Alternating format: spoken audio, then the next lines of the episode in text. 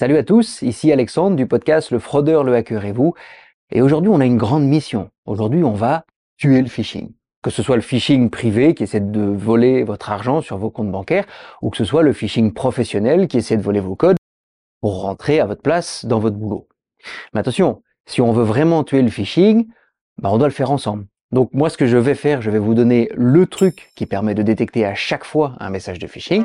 Et vous, ben vous, vous vous engagez une fois que vous aurez compris à transférer ce message au moins à deux personnes, disons. Au boulot, à des collègues ou à la maison, à votre famille, à vos amis, à vos parents, parce que finalement c'est ensemble qu'on va arriver à tuer le phishing. Allons-y. Quand on parle de détecter un message de phishing, on entend souvent parler de trois possibilités, trois techniques.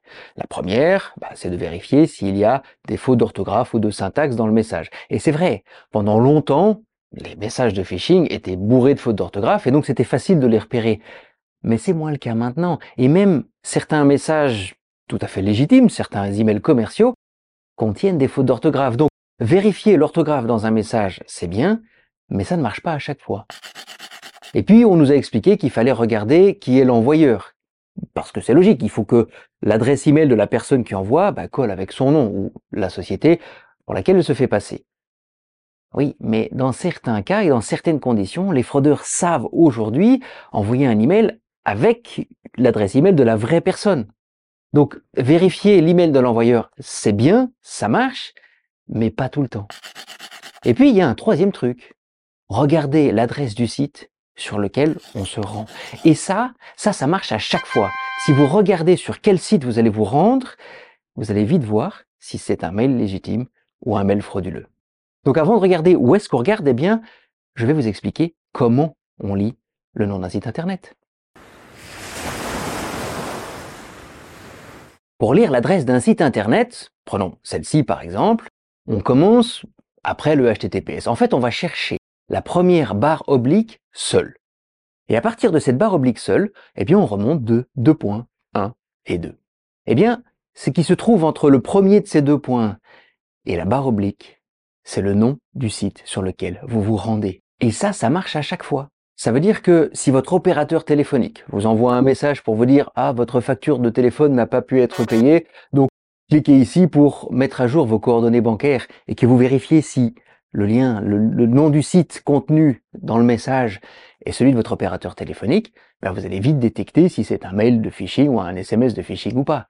Identique si ça vient de votre banque qui dit « Oh, cher client, euh, on a détecté quelque chose de bizarre sur votre compte, cliquez ici pour vérifier ». Si vous regardez le nom du site et que ça va pas vers votre banque, c'est frauduleux.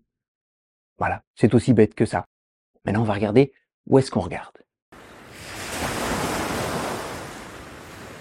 Pour un SMS, c'est très facile. Il suffit juste de lire le nom du site qui est contenu dans le message. Si on prend celui-ci par exemple, Netflix qui soi-disant me dit que mon abonnement est arrêté parce que mes données de paiement ne sont pas correctes, m'emmène vers netflixcompte.com, c'est pas le bon site. Ça devrait aller vers netflix.com. Donc celui-là, il est frauduleux, c'est facile.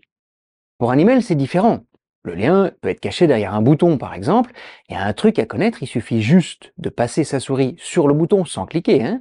Passer la souris sur le bouton, et vous voyez le nom du site s'afficher. Vous le lisez exactement comme on l'a appris à le faire tout à l'heure. Et puis quand vous ouvrez un email sur un téléphone portable, évidemment il n'y a pas de souris. Ce que vous faites, vous cliquez sur le lien. En fait, vous appuyez sur le lien quelques secondes sans lâcher et vous verrez l'adresse du site s'afficher directement sur votre écran sans ouvrir.